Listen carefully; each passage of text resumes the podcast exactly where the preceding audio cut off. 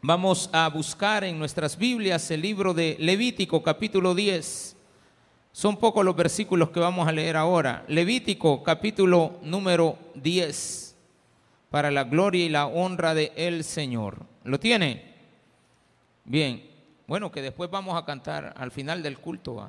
Falta todavía. Amén. Qué bueno.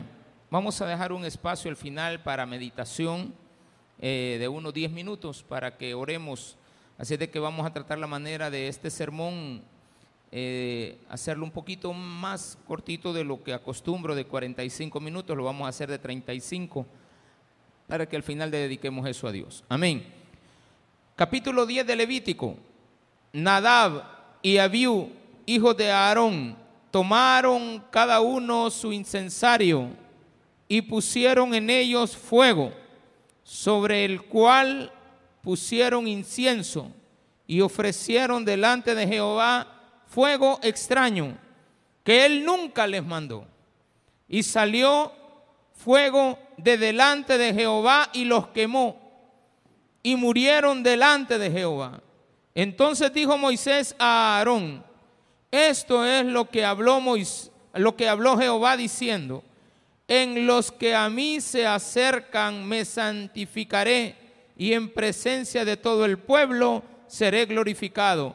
Y Aarón cayó. Y llamó Moisés a Misael y a Elzafán, hijo de Uziel, tío de Aarón, y le dijo, acercaos y sacad a vuestros hermanos de delante del santuario, fuera del campamento. Y ellos se acercaron y lo sacaron con sus túnicas fuera del campamento, como dijo Moisés. Entonces Moisés dijo a Aarón y a Eleazar y a Itamar sus hijos, no descubráis vuestras cabezas, ni rasguéis vuestros vestidos en señal del duelo, para que no muráis, ni se levante la ira sobre toda la congregación. Pero vos, vuestros hermanos, toda la, toda la casa de Israel, sí lamentarán por el incendio que Jehová ha hecho ni saldréis de la puerta del tabernáculo de reunión, porque moriréis, por cuanto el aceite de la unción de Jehová está sobre vosotros. Y ellos hicieron conforme al dicho de Moisés. Y Jehová habló a Moisés a Aarón diciendo, tú y tus hijos contigo, no beberéis vino ni sidra cuando entréis en el tabernáculo de reunión, para que no muráis. Estatuto perpetuo será para vuestras generaciones, para poder discernir entre lo santo y lo profano y entre lo inmundo y lo limpio, y para enseñar a los hijos de Israel todos los estatutos que Jehová les ha dicho por medio de Moisés. Oremos al Señor. Padre, gracias te damos porque nos enseñas a buscar tu palabra y el día de hoy a entregar, Padre bendito, nuestro tiempo, nuestra vida, a escuchar tu palabra en el nombre de Jesús. Amén. Y amén. Gloria a Dios. Qué bendición tan grande Gracias por tomar su asiento. Bueno, ¿qué dice esto? Mire, bien tremendo. El pecado de Nadab y Abiú tiene que ver con la forma en la cual los pastores y los servidores principalmente nos presentamos delante de Dios a servir. Este es un llamado y le decía a los servidores, préstenle atención a este culto. Todos tenemos que escucharlo, ¿de acuerdo? Pero tiene un ingrediente muy especial y muy dedicado al servidor de la iglesia. También a mí como pastor. Lleva el ingrediente de que no tenemos que venir a presentarle a Dios cosas que les son desagradables. Hay que entender un poco de qué se trataba esto. Y yo quiero que hoy usted entienda algo que es muy serio. Y es que le presentamos como peticiones al Señor. ¿Qué viene en el incienso? ¿Qué viene en ese fuego? ¿Qué viene en el incensario? Realmente eran las peticiones y por una petición los mató. ¿Qué le pidieron? Que Dios los mató inmediatamente. Porque ahí dice, Nadab y Abiú eran sacerdotes. Entraron. Había, piensen, no como estamos acá, pero lo voy a tratar la manera de, de simplificar un poquito. La entrada del tabernáculo tenía varios bloques. El primero era entrar por el atrio de los gentiles y luego otra pared, un muro, una especie de corredor. Después estaba el atrio de las mujeres, teníamos al atrio de los israelitas y después estaba el templo. Y el templo estaba dividido en dos partes, el lugar santo y el lugar santísimo al lugar santísimo nadie podía entrar, pero en el lugar santísimo estaba el altar, de, el altar del Señor, propiamente dicho, donde estaba el arca del pacto y ahí había un fuego permanente todo el tiempo. Solamente podía entrar el sumo sacerdote, no Eleazar, no Nadab, no Abiú, Nadie de ellos, ni Moisés. Solamente podía entrar Aarón. Y el día que muriera Aarón, iba a empezar a entrar Nadab, porque él era el hijo del sumo sacerdote. Y el puesto del sumo sacerdote era heredado. Solamente lo podían tener hijos de Aarón. Solamente del linaje de Aarón, no de la tribu de Judá, sino que de la tribu de Leví. Levítico estamos leyendo. Entonces ahí estaban todas las indicaciones hacia los sacerdotes, hacia los servidores. Y Dios les había dicho que nunca le trajeran un fuego extraño, porque si no iban a morir. Entonces los sacerdotes tenían un incensario y en el incensario ponían fuego y luego ponían las especies aromáticas y esas se las presentaban al Señor para que Él perdonara los pecados. Ese día, Nadab y Abiú entraron delante de la presencia del Señor y pusieron en el incensario un fuego que Dios no lo había pedido. Cuando nosotros entendemos a qué se refiere, vamos a llegar a una conclusión. Y es que ellos estaban pidiendo por el fuego de Caín. El fuego de Caín es el fuego extraño que Dios no pidió. Entonces, esa ofrenda que Caín entregó la primera vez, a Dios no le agradó. Era, no me agrada tu ofrenda. Desde ahí tenemos que entender de que eso que Caín hizo, a Dios no le agrada. Pero ellos traían las peticiones de Caín, es decir, de alguien malo delante de Dios a lo cual Dios no va a hacer más que destruir a la persona que viene intercediendo por el pecado del mundo. Cuando hablamos del pecado del mundo, es que cuando le traemos a Dios peticiones, tenemos que saber que las peticiones que a Él le vamos a ofrecer, a traer, tienen que ser agradables a Él. Entonces Abiú, en este caso Nadab, hermanos, entraron, pero no llegaron hasta el lugar santísimo. Llegaron a la entrada y de la entrada pasaron al incensario donde iban a depositar el fuego y se iban a retirar. Repito, son dos lugares. Uno que está reservado, que nadie entraba, y uno que estaba antes, en el lugar antes es que ellos llegaron. Y ahí Dios desde adentro, donde estaba el fuego de Dios, del altar, salió un fuego que mató a las dos personas. Pero los mató con todo y ropa. Hay que entender que esto tuvo que haber sido una especie de un rayo que inmediatamente los mató. Provocó un incendio de ellos, pero no de sus ropas, porque dice que con todo y ropa los quemó, pero que las túnicas quedaron. Eso fue extraño.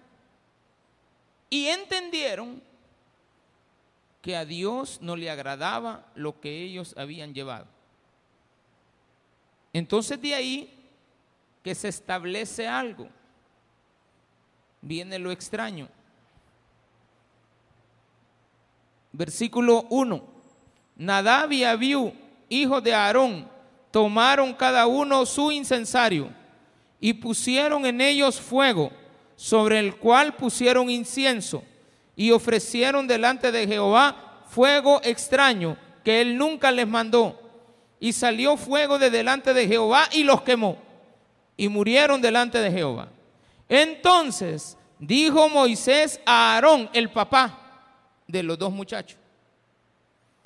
El papá, ¿quién es? El sumo sacerdote, el pastor. ¿Quiénes acaban de morir? Los hijos, los copastores, los futuros pastores.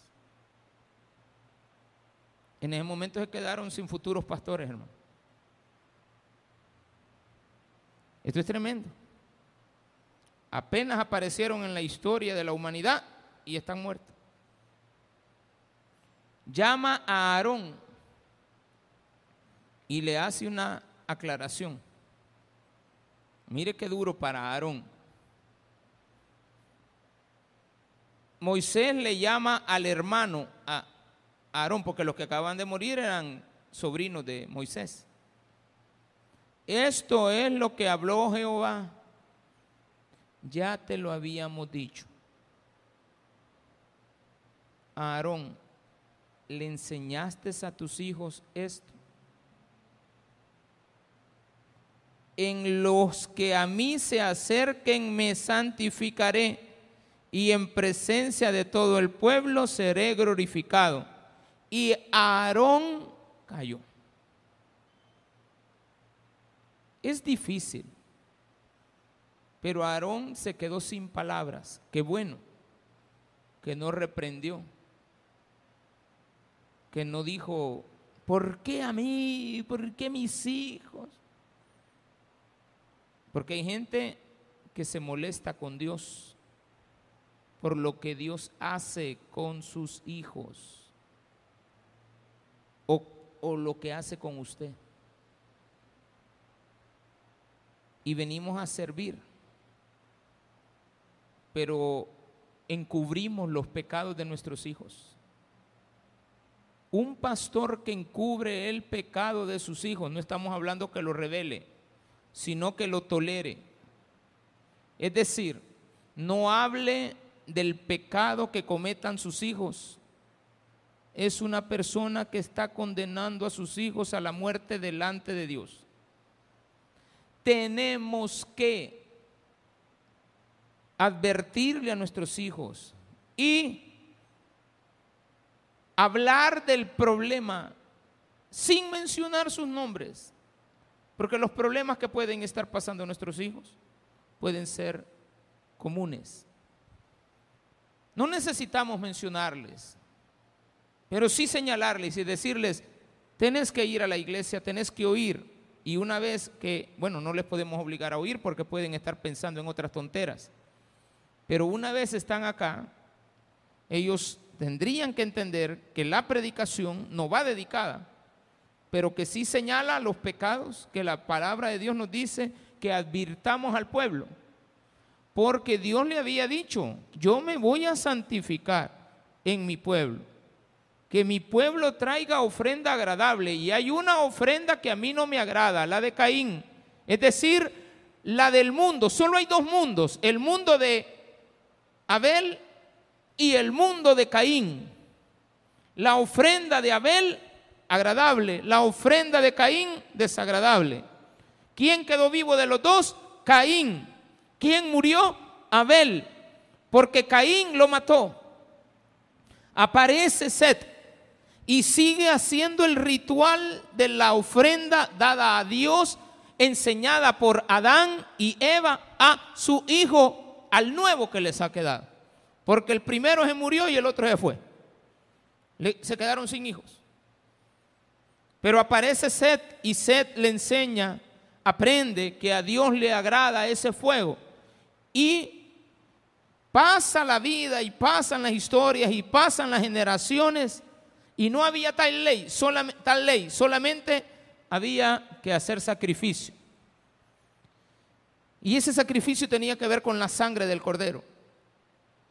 Y de sed, esa tradición fue pasada hasta llegar a la época de Noé. Y Noé se la enseñó a sus hijos cuando ya quedaron en este nuevo mundo que ahora vivimos. Y ellos se las trasladaron hasta llegar a la época de, de Abraham, después a los hijos de Jacob, y luego con el tiempo fueron llevados a Egipto y Dios levantó a una nueva generación también que iba a ser la libertadora del pueblo. Y ahí aparece Moisés y aparece Aarón, hijo de Leví.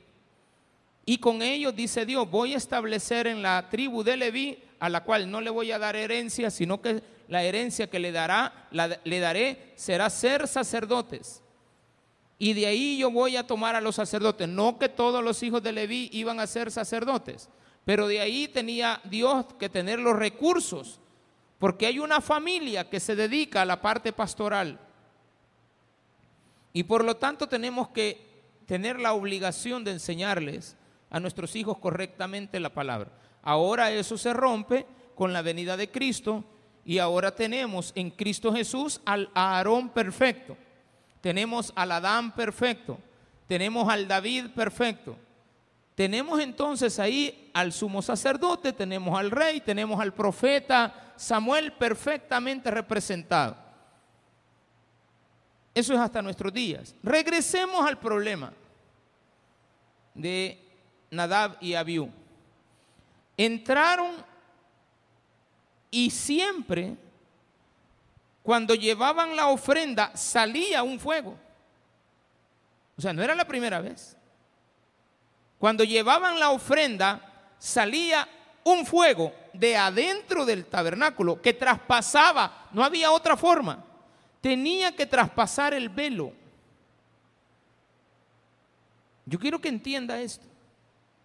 El fuego salía del altar de Dios traspasaba el velo y del velo llegaba al incienso y entonces ahí se quemaba. Pero esta vez, en lugar de pegar en el incienso, pegó en los dos muchachos y los mató. ¿A dónde murieron? En el altar, hermano. O sea que el hecho de que un pastor muera en el altar no quiere decir de que murió predicando. Puede ser que muera por justicia divina por haber venido incorrectamente a presentarse delante de Dios. Y también pueda existir el hecho de que por alguna cuestión de enfermedad usted muera delante de Dios. Pero quiero advertirle que no todas las muertes tienen el mismo motivo. Alguna gente muere porque se están burlando de Dios. Y otros mueren porque a Dios les place llevárselos en santidad. Y llamó Moisés a Misael y a El Zafán, hijo de Uziel, tío de Aarón, y les dijo, acercaos y sacad vuestros hermanos de delante del santuario, fuera del campamento. Y ellos se acercaron y los sacaron con sus túnicas fuera del campamento, como dijo Moisés. Van a traer los muertos, entran al templo, sacan los fallecidos y se los llevan afuera. Entonces dijo Moisés a Aarón, Aarón estaba callado, no hablaba, era el sumo sacerdote. Estupefacto, hermano. Y Eleazar, y a Eleazar y a Tamar sus hijos. A Itamar. O sea que Moisés le habla a Aarón y le dice, quiero que estén también tus otros hijos aquí. Y le dice, no descubran vuestras cabezas, no se vayan a quitar la ropa sacerdotal. No vayan a guardar luto.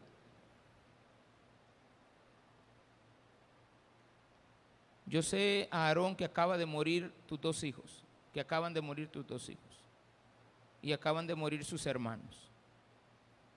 Pero van a tener que continuar con el trabajo que ellos hacían. Pero levanten la cabeza, vamos a seguir. Y van a entrar a presentarle nuevamente a Dios la ofrenda, porque hay que presentar la ofrenda.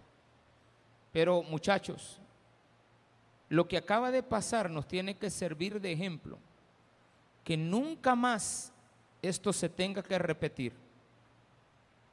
Aprendan de lo que acaban de ver. El joven no aprende, pero estos aprendieron la lección.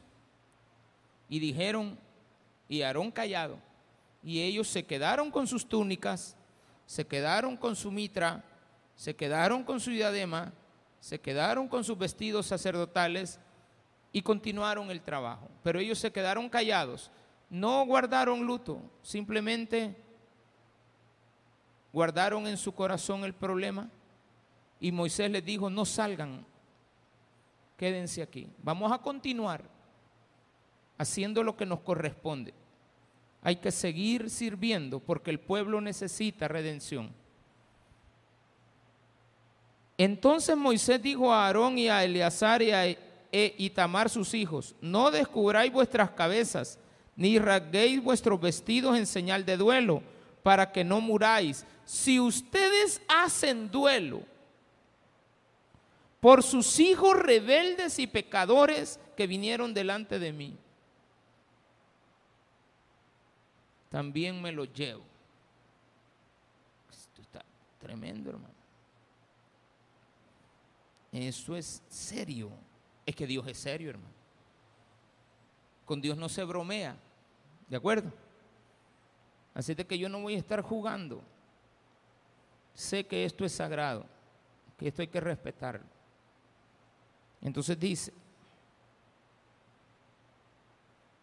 para que no muráis, ni se levante la ira sobre toda la congregación, porque soy capaz, dice Dios, entonces Moisés le dice, Dios es capaz que si ustedes se presentan con una señal de duelo por lo que acabo de hacerles a sus hijos, soy capaz, Dios ya lo había dicho, de no perdonar a todo el pueblo.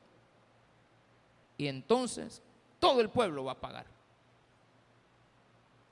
Porque Dios puede hacer otro pueblo, ¿o no?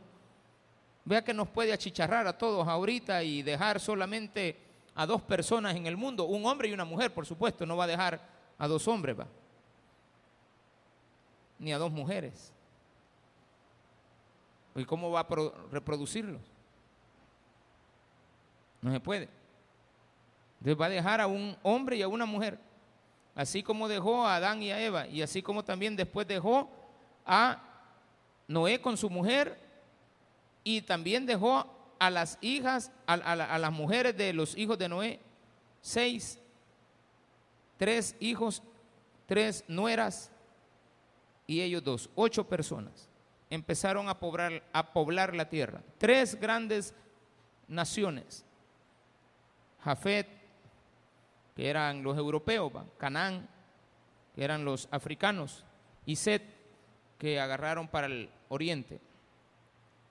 Entonces dice esto, pero vuestros hermanos, toda la casa de Israel, sí lamentarán. por el incendio que Jehová ha hecho. Es lamentable lo que le pasó a ellos dos, porque Aarón salió, eh, Aarón se quedó con sus hermanos, con sus hijos, pero afuera estaban los cuerpos de los dos quemados, hermano. Y la gente estaba esperando que Dios los perdonara. Y lo que salieron fueron dos fallecidos. Eso quiere decir que Dios no perdonó. ¿Qué le llevaban en ese incienso? Habían pasado a pedir las peticiones. Y entre ellas habían peticiones que tenían que ver con el pecado. Un pecado que se seguía haciendo porque Caín no cambia. Caín sigue en el mundo pecando, haciendo lo que le da la gana, sin venirle a pedir perdón a Dios. Y es lastimoso saber de que hay hermanos en Cristo que han vuelto al mundo pecaminoso, al mundo depravado, al mundo de la calle. Es lamentable. Versículo 7 ni saldréis de la puerta del tabernáculo de reunión, porque moriréis. Por cuanto el aceite de la unción de Jehová está sobre vosotros. Recuerden que tienen aceite, que han sido ungidos. Y ellos hicieron conforme al dicho de Moisés. Punto. Versículo 7, cierre. Va, dejemos esto afuera. Ya pasó. Versículo 7, terminó. Versículo 8. Eso es bonito lo que pasa en el versículo 8. En el versículo 8 hay que hacer una reflexión. ¿Y esto por qué fue? O sea que venimos y nos vamos a sentar y allá hablamos y decimos, ¿qué pasó? ¿Por qué fue que ellos entraron delante de Dios y fueron muertos delante de Dios. Sabemos que llevaban incienso, sabemos que llevaban el fuego, sabemos que no le agradaba a Dios y por eso los quemó. Pero cuando yo pongo una regla, y digo, a partir de ahora todos los motoristas, todos los motociclistas tienen que usar casco. ¿Qué es lo que acaba de pasar? Acaba de haber una muerte de un motociclista que no llevaba casco, porque el casco no es cachucha, ¿va? ¿Ya ha visto usted algunos motociclistas que andan el, el casco de aquí para arriba? Tiene que andar bien puesto. Como acaba de suceder eso, acabamos de hacer una ley en contra de eso. Un tráiler se fue a dar con todo y se llevó a 20 carros porque llevaba sobrepeso. Entonces vamos a poner una ley ahorita mismo, en la tarde. La gente está exigiendo. ¿Qué exige la gente? Deben de poner reglas claras para que los transportistas de transporte pesado no lleven sobrepeso. Y al siguiente día usted ve a todos los policías parando a los trailers y, al ratito ve que hay otro trailer que está pasando la mitad de la mercadería. Porque lleva sobrepeso. Entonces, cuando se reunieron, salió este tema. Nadie tiene que venir borracho a predicar. ¿Y por qué, pastor? Es que Nadab y Abiú, antes de venir y entrar al templo, habían estado chupando, hermano. Habían estado bebiendo. ¿Cómo lo sabe, pastor? No ahí dice, pues. Y Jehová habló a Aarón diciendo, Aarón, ya no Moisés, tú y tus hijos contigo, no beberán vino ni sidra cuando entren al tabernáculo. Eso es lo que había pasado. Venían bien sonados, hermano. Es malo tomar.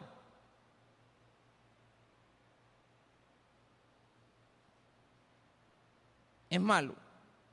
Delante de Dios no lo haga. ¿Y dónde no está Dios que usted no lo va a hacer delante de Él? Y usted es un, dice la Biblia, que ustedes y yo somos real sacerdocio, nación santa, pueblo escogido. Ay, pues yo me voy a echar la cervecita. De todos modos, aquí está bien lejos la iglesia. De todos modos, ya me fui al mundo, ¿verdad? Porque sí, porque pretextos para irnos a poner buenas cirindangas tenemos. Y el primero a que le echamos la culpa es al pastor por haber estado hablando de mí en el culto. Sacó a relucir mi problema. Habló de lo que a mí me pasa, pues usted no ha hablado conmigo. ¿Y yo qué culpa tengo de que usted esté molesto con la mujer? Y ahora la mujer venga y usted no. ¿Yo qué culpa tengo de eso? Y yo, no soy el que se ha peleado con ella. ¿Y por qué? ¿Por qué me echa la culpa? O sea, yo no, no, tengo vela en ese entierro. Hay una hermana que tengo como tres semanas de no verla. Ya no vino. Después de una plática que tuve con ella. Ya no vino. O sea que casi como que el culpable soy yo. ¿De acuerdo? Y usted le echa la culpa a los demás. Porque ahí era bien fácil para echarle la culpa al pueblo. No, si el pueblo había puesto peticiones de Caín ahí. Pero Nadab y Abiú venían sonados. De aquí en adelante nadie puede venir, Aarón, no vayas a estar bebiendo vino, ni sidra, porque la sidra es alborotadora. Tú y tus hijos contigo no beberáis vino ni sidra cuando entréis en el tabernáculo de reunión, para que no muráis, porque que te mato, te mato. ¿De acuerdo? Ay, conmigo no. Ay, hermanito, yo me fijo algo bien importante en la vida. Que hay gente que como ve que no le pasa nada, siguen haciendo lo mismo, porque no pasa nada. Espérate, ya se va a llenar el incienso espérese, ya va a salir fuego. Va a atravesar el lugar, el, el, manto, el, manto de oración, el, que, el que separaba, el velo, perdón. Que estaba hecho de siete, de, siete pieles de, de animal. Con que cuesta romper una, ahora siete juntas. Eso es imposible. Pero de ahí salía el fuego siempre. ¿Cómo sé de que de ahí salía el fuego? Estoy en el capítulo 10, ¿va? Sí. Solo lea un versículo antes. ¿Cuál es?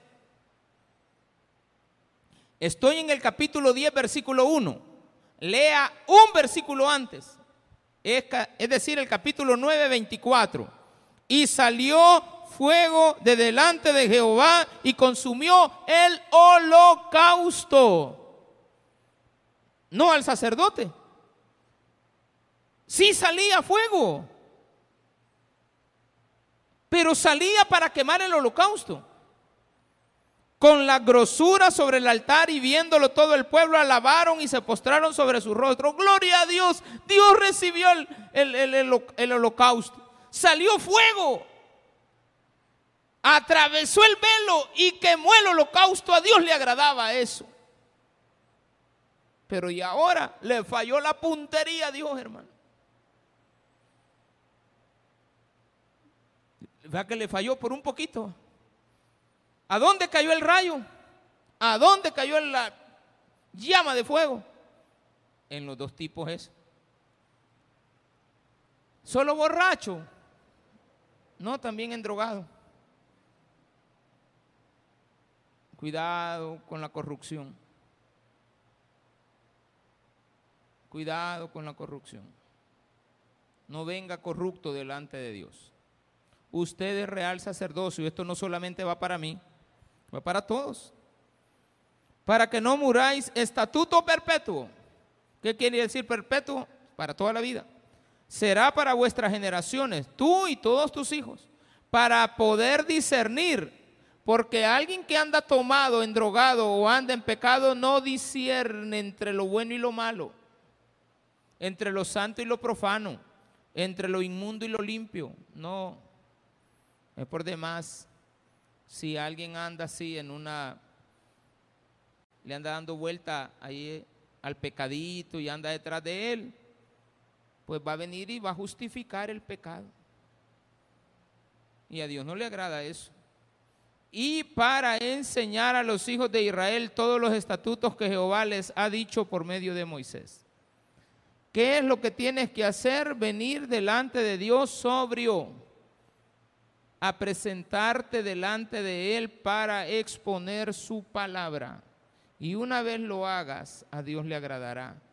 Y el fuego que saldrá del altar no te quemará a ti, sino lo que tú le has traído. Caerá en el holocausto. ¿Y cuál es el holocausto? Cristo. Con olor grato. Dios recibe el sacrificio, no el holocausto. O sea, el sacrificio es Él, la muerte lo que se le presenta es el holocausto. Entonces, por lo tanto, Dios recibe el holocausto. Dios recibe lo que se le entrega y lo quema. Al animal lo quema, pero es un animal perfecto. Entonces Dios dice, me gusta ese animal perfecto, tráigamelo. Le pone el fuego santo, lo purifica santamente y sigue siendo santo porque el holocausto que tenemos, que se llama Cristo, es santo. De eso le agrada a Dios. ¿De qué, qué le va a venir a presentar a, a Dios? ¿Su mundo o a Cristo? Si usted le trae su mundo a Cristo, a, a, Dios, a usted lo va a quemar. Y a mí me va a quemar. Cada vez que vengamos a la iglesia, traigámosle el sacrificio perfecto. Traigámosle al Cordero perfecto. Traigámosle a Cristo y a Él le va a agradar. Que yo cuando entre por esa puerta, entre con Cristo, no con mi mundo de pecado. Si yo entro ahí y vengo con mi mundo de pecado, Démosle gracias a Dios que no me ha chicharrado todavía, ¿de acuerdo? A que Dios tiene misericordia. Tenemos que ser agradecidos con Dios, ser respetuosos. Los hijos deben de aprender de los padres. De seguro Adab, Abiú y Nadab, de seguro, de seguro no le hacían caso a su papá. Porque el papá les decía, miren, cuando vayan a la iglesia tienen que llegar así, así, tienen que hacer esto, no hagan esto, no hagan lo otro. Quizás eso fue lo que pasó. No le hicieron caso, fueron al mundo a traer su mundo de pecado y entraron tomados, bebidos, borrachos, entraron a la casa de Dios. Son los pastores y que, pues yo aquí mando, yo aquí ordeno. ¿Cómo que, cómo que qué? ¿Cómo que yo aquí mando? Esta es mi iglesia. ¿Cuál tu iglesia? Yo hago lo que quiero. ¿Cuál yo hago lo que quiero? El pastor no puede hacer lo que quiera. No, Dios se la va a cobrar. También a ustedes, servidores y también a ustedes, congregantes, porque ustedes también son sacerdotes delante de Dios. Démosle un fuerte aplauso a nuestro Señor.